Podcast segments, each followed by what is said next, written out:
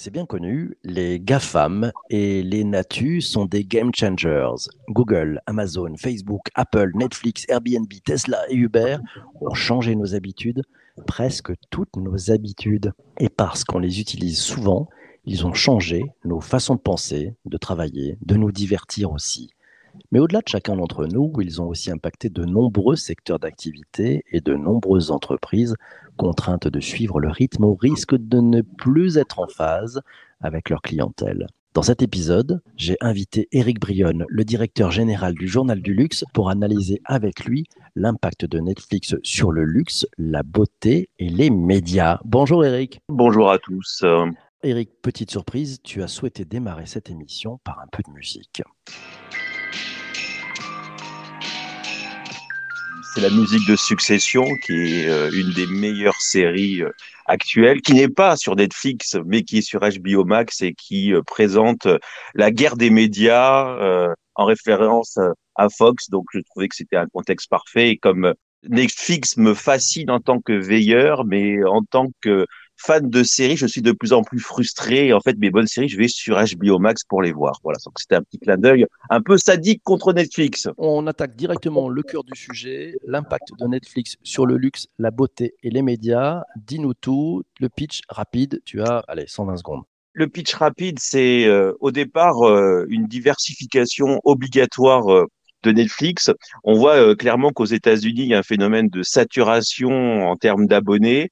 On est à 75 millions d'abonnés, près de 60% des foyers euh, connectés Netflix. Donc aujourd'hui, il y a moins en moins de, potentiel de croissance en termes de business model pour Netflix en termes d'abonnés. Donc une recherche de euh, de nouveaux sources de revenus. Et ce qui est très intéressant, c'est que finalement, la première source de revenus, ça va être l'e-commerce, mais pas n'importe quel e-commerce. Ça va être un e-commerce qui va être axé série et mode, en, mode vraiment euh, le, plus pointu du sportswear. Donc ça, c'est le premier point. Donc euh, Netflix se diversifie vers la mode, mais de plus en plus aussi euh, vers le luxe, avec comme point d'orgue le recrutement, euh, il y a quelques semaines, de la rédactrice en chef d'Allure Magazine. Allure Magazine, c'est un, grand magazine de beauté euh, premium dans l'équipe de Netflix. Donc ça, ça bouge chez Netflix, ça bouge en termes de diversification. Et ce qui est très intéressant, c'est la mode, le luxe et la beauté, qui est le, le, le, le firmament de désirabilité de ce nouveau Netflix qui se met en place. On parle un peu des, enjeux, c'est ce que ça amène effectivement comme changement dans, ce secteur, en transformation, dans le luxe, la beauté et les médias. Parlons chiffres, on va dire. Le placement de produits a toujours euh, existé chez Netflix. Hein.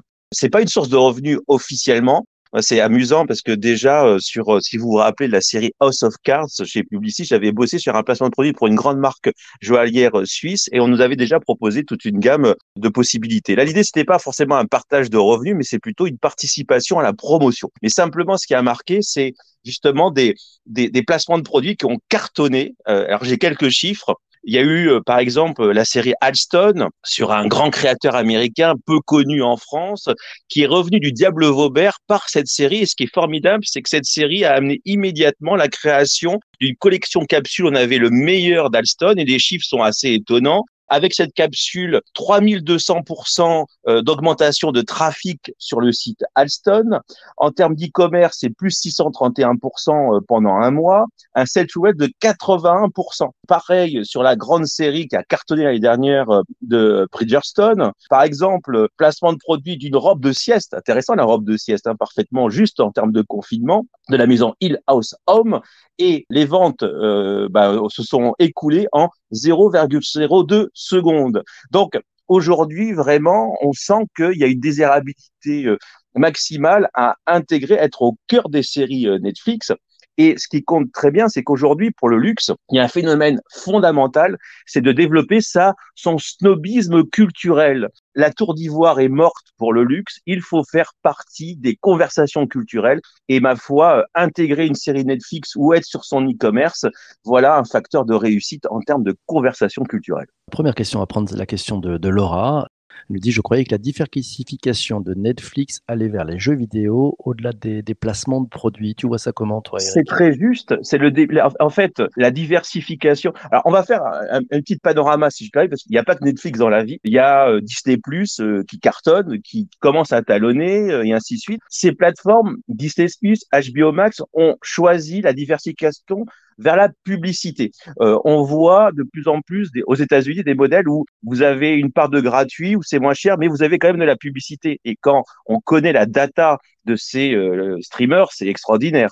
Netflix ne veut pas faire de la publicité, donc Netflix veut créer finalement ces univers spécifiques ici, et c'est vrai. Et euh, Laura a totalement raison que une des diversifications, c'est le jeu vidéo. Ça vient de commencer à peine, hein, puisque ils ont recruté un grand d'Electronic Arts. Ils viennent de racheter le studio euh, Night School Studio, qui est euh, spécialisé dans le point and click. Mais ce n'est pas incompatible parce qu'aujourd'hui, justement, le snobisme culturel, ça passe par être dans des séries, ça passe être dans des livres, mais ça passe par être dans des jeux vidéo.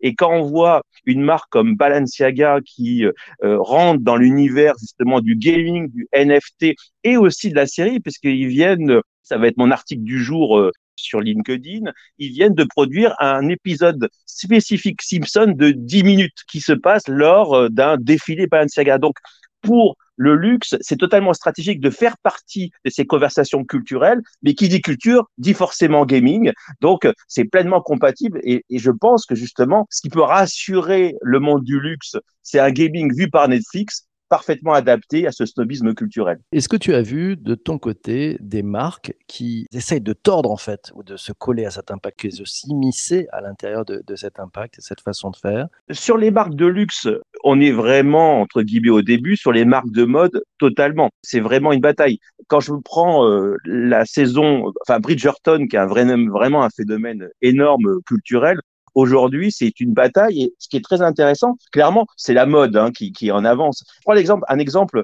euh, sur la marque Malone Souliers. Donc, c'est une marque premium de, de, de chaussures de femmes, d'accord, qui du coup, pour chaque épisode de Bridgerton, va créer un produit spécifique adapté à la série. Et ils nous disent même, euh, Bridgerton, donc la série Netflix, revisite le passé avec un sentiment de révolution et de joie, ce que exactement la façon dont j'aborde la fabrication d'une chaussure. Donc on voit qu'il y a une recherche entre guillemets entre d'un côté les valeurs d'une série et de l'autre côté la plateforme d'une marque de mode ou d'une marque de luxe. Mais aujourd'hui, clairement, c'est la mode qui est à l'avant-garde, mais le luxe regarde puisque d'ici euh, quelques mois, Disney Plus prépare sa mini-série Karl Lagerfeld. Donc je suis très mmh. curieux sur cette Karl Lagerfeld, comment Chanel va pouvoir y jouer? En termes de marque, question de Vincent, à quand la boutique en ligne Netflix pour acheter des produits placés? Donc elle existe. C'est très intéressant. Donc ça s'appelle Netflix Shop.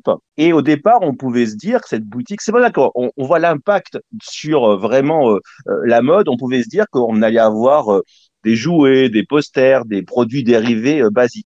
Et en fait, ce qu'on voit clairement, c'est aujourd'hui une proposition 100% mode avec un croisement totalement inédit. D'un côté, on prend une série, en particulier la Japanime. On sait euh, l'importance de Netflix en termes d'animation. C'est devenu un géant de l'animation, en particulier manga. Ce que fait Netflix, et là, c'est vraiment une posture de créateur. C'est ça qui est très intéressant.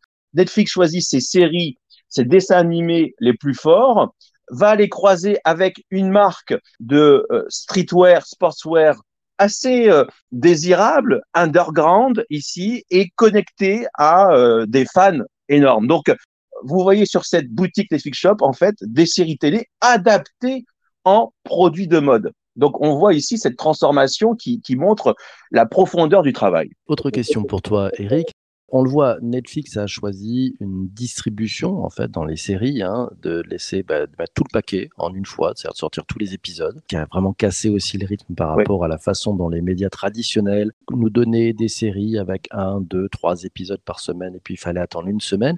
Est-ce que ça a eu un impact sur la façon dont l'univers du luxe et de la beauté distribuait ses produits? C'est une très bonne question. En effet, on, s'est habitué au mode binge. Alors, on aime ou on n'aime pas. Ce qui est aussi à, mesurer, c'est que du coup, les concurrents sont sur des stratégies très différentes. Hein. On voit Disney Plus qui, lui, euh, préfère le bon vieux système un épisode par semaine. On le voit, on voit clairement. Sur HBO Max, c'est quasiment la même chose. Néanmoins, je vais prendre un exemple très concret. Il y a certaines marques de luxe qui essaient de développer leur propre série sur leur propre euh, YouTube ou sur des partenaires chaînes. C'est l'exemple de Balmain qui vient de sortir il y a quelques semaines une série qui s'appelle Fragile. Donc euh, c'est une fragile, euh, c'est une série entre guillemets très woke, euh, adolescent, joli, torturé, en train de pleurer. Donc une série euh, assez catastrophique créativement parlant, mais qui du coup euh, est sortie alors cinq épisodes d'une dizaine de minutes et c'est sorti en même temps.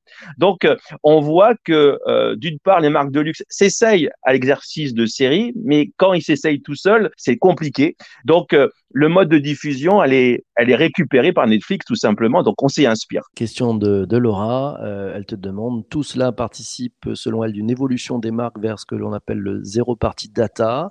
Ou alors est-ce qu'on joue le long game euh, plus que la conversion immédiate? Tu vois ça comment? Je pense qu'on est dans une dimension de long terme, mais si je prends l'exemple, alors aujourd'hui c'est toute la question. Aujourd'hui, je vois cette partie, alors non pas Netflix. Si on prend euh, vraiment euh, l'exemple, il est intéressant. Le, dernier test fait par Olivier Roustin avec sa série Fragile pour Balmain, c'est plus un coup de com. Donc on va dire c'est de l'immédiat et ça a cartonné en termes de relations presse. C'est-à-dire que vous comptez. Alors c'était très amusant. C'était l'article que j'ai posté sur sur LinkedIn, en fait, les journalistes n'ont vu que le premier épisode ou le teaser. Ils n'ont pas du tout analysé la série. Donc, il y a eu quantité de papier, mais par contre, qu'est-ce qu'on voit On voit le premier épisode sur YouTube qui est en gros, je ne vais pas me tromper, à 200 euh, 000.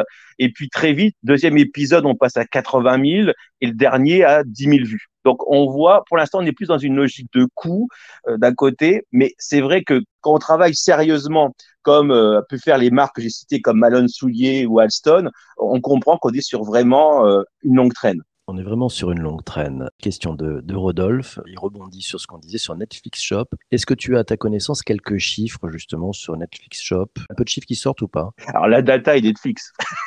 c'est un vaste sujet. Tout peur stratégique rêverait de bosser chez Netflix pour la data.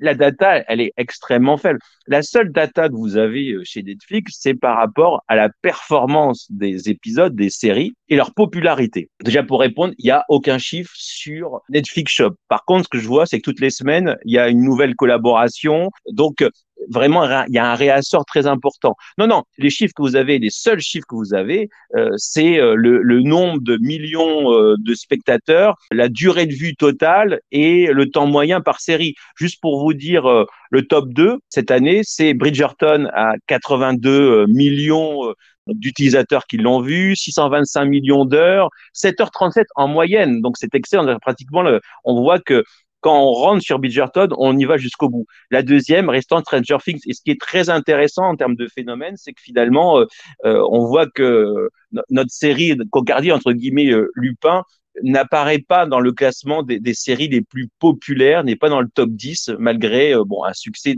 un succès de vue. Donc, pour répondre, en fait, Netflix, hélas, choisit la data qu'elle veut elle en donne très très peu et elle ne communique que sur les succès, jamais sur les échecs. Est-ce que ça a donné justement des idées à des marques? Parce qu'on on voit le, succès de Netflix, c'est la data, c'est de bien connaître euh, ses utilisateurs. Ça l'a aidé à, créer des séries aussi. Hein. On peut penser à House of Cards notamment. Tu vois, toi, dans l'arrière-cour, dans ces marques de luxe, dans le secteur de la beauté, dans les médias, des, des personnes qui se disent Bon, la data, il va falloir qu'on s'y mette sérieusement parce qu'il y a un vrai impact sur ce que l'on fait dans nos métiers. En termes de data, et, même sur Netflix, au départ, c'est vrai, tu as raison, Netflix a énormément communiqué sur une data inspiration. Et House of Cards en était euh, vraiment le symbole, en disant, voilà, on a choisi House of Cards grâce à la data, on n'est pas passé par le phénomène classique euh, de sélection, de tournage d'un pilote. Mais euh, ici, non, clairement. On, est vraiment sur une data qui ne doit pas toucher à la création. Quand on parle de data et création, vous voyez, euh, quelque part, il y a un crime de lèse-majesté. Donc, euh, une data inspiration. Et puis même Netflix ne parle plus vraiment de cet algorithme en termes d'inspiration par rapport aux créateurs. À quand la data dans les mains des créateurs Une question de, de Nourit, elle te demande est-ce qu'on a le profil des spectateurs par série? Euh, C'est une très bonne question. C'est une question qui me fait rêver. je, je, salue Nourit ici. non, non, non, vous voyez, quand je vous parle vous voyez, de, séries comme Stranger Things, Bridgerton, c'est des blocs. En fait, Netflix est dans une communication blockbuster. Donc l'objectif de Netflix, c'est d'annoncer euh, un maximum. Vous voyez, on est dans de la grosse data, on n'est pas dans la data affine, hélas, en termes de communication. Et impact de Netflix sur les séries aussi de, allez, on va dire de sneakers, les séries euh, tu vois, qui ont permis de faire évoluer le prix de la sneakers, euh, qui a des, multiples assez incroyables depuis les dernières années. Il y a un impact là-dessus ou pas? C'est extrêmement intéressant comme question. Oui, il y a un impact. On voit clairement de plus en plus l'intégration de stickers visibles dans les produits culturels. Quand je dis produits culturels, on a des séries, mais on peut être aussi sur de la télé-réalité. Et dès qu'on voit cette paire de stickers, et eh bien sur StockX, le cours s'envole. Je vais prendre un exemple qui n'est pas l'exemple de Netflix, qui est l'exemple du catch américain. On voit l'arrivée en puissance sur euh, la fédération de catch qui n'a pas encore euh, sa, web TV, en fait, son site de streaming plutôt la Netflix, où on voit des catcheurs euh, porter régulièrement des stickers Nike. Et pour pas citer un épisode qui a mieux marché, c'était les stickers Dior. Et quand les stickers Dior ou Nike sont posés, on voit que chaque fois le modèle porté par ces catcheurs, eh bien, euh, le cours s'envole. En fait, la force du placement de produits, le nerf de la guerre, c'est la conversation culturelle. Alors, quand je dis culturelle, vous avez compris que c'est au sens américain. On n'est pas sur la conversation euh, au coin du feu avec Arte. C'est une conversation qui passionne les foules, une conversation euh, qui est sur les réseaux sociaux. Et comme il y a un fétichisme exacerbé de l'objet de luxe par les populations Gen Z, et en plus, tu as raison, on voit que, juste une petite parenthèse, via le choc Z mon livre, on voit que à la fois la génération Z euh, a, un, désir de luxe extrêmement fort. Paradoxe, euh, on n'est pas un paradoxe près, mais surtout il voit aussi l'objet luxe comme un moyen de trading pour faire de l'argent. Donc euh, très rapidement, quand on, voit un sticker ou un accessoire qui apparaît de façon extrêmement visible, on voit là James Bond vient de sortir, donc là c'est la c'est la foire au placement de produits, j'ai envie de dire. Euh, immédiatement, on l'achète. Pourquoi? Pour faire euh, justement une plus-value, parce qu'on sait que dans les quelques heures après, on peut le revendre 10-15% plus cher. La conversation culturelle. On bondit sur une question de, de, Rodolphe, justement. On est en conversation culturelle. Si nous sommes sur du long game, cela veut-il dire qu'une série à succès sera celle qui aura son shop, d'après toi? Totalement. Je pense que c'est euh, le chemin naturel. Après, il y aura un problème de distribution. Euh, on n'a pas cité une série comme Emily from Paris. Euh, on va bientôt avoir la saison 2, qui est une série euh, totalement axée sur le monde de la mode, du luxe ici. Le problème pour Netflix pour l'instant de faire un shop, c'est que ça va être compliqué de faire un shop avec du multimarque, avec du Dior, du Saint Laurent et autres. Mais on pourrait se poser et je, c'est une espèce de conclusion, parce que je vois qu'on est à 20 minutes 35. Est-ce que le Netflix n'est pas le grand magasin de demain? Le Netflix Shop. Je suis un planeur stratégique qui a été formé au grand magasin. C'est le printemps qui m'a formé, qui m'a fait en tant que planeur stratégique. On m'a toujours appris que le grand magasin, c'était un magazine, un magazine vivant. Bah, quelque part, je pense que Netflix et Netflix Shop peut devenir le grand magasin de demain. Dernière question parce qu'on est gourmand et après on se quitte. C'est une question de Lionel. Il te dit Paris, capitale de la mode pendant les Fashion Week, est-elle une cible particulière pour Netflix? Bah, Emily from Paris. Voilà, c'est ma réponse. Euh, on a c'est le décorum. Du reste, Lionel m'a inspiré, euh, euh, m'a inspiré cette référence que j'avais oubliée. Paris, a, Paris à sa place, et pas simplement la Fashion Week. Hein. On voit l'un des succès de Lupin, l'un des raisons de succès de Lupin, c'est aussi la façon dont il a réussi à, à peindre Paris et tout Paris. Donc oui, Paris fait rêver Netflix parce que Paris déclenche naturellement de la conversation culturelle. Merci beaucoup Eric. Merci, à toi aussi d'avoir écouté cet épisode du podcast. On se retrouve demain pour un prochain épisode. On va tourner le dos aux algos et on va te parler de cette stratégie courageuse qui change la donne. Je serai accompagné du talentueux Bruno Friedlandsky. Vous savez, le, formateur conférencier, auteur de l'ouvrage Maîtriser LinkedIn. Merci à vous tous d'avoir été présents. On se retrouve demain matin. Merci à toi Eric. Portez-vous bien. Merci à tous. Surtout, ne lâchez rien. Ciao, ciao mes amis.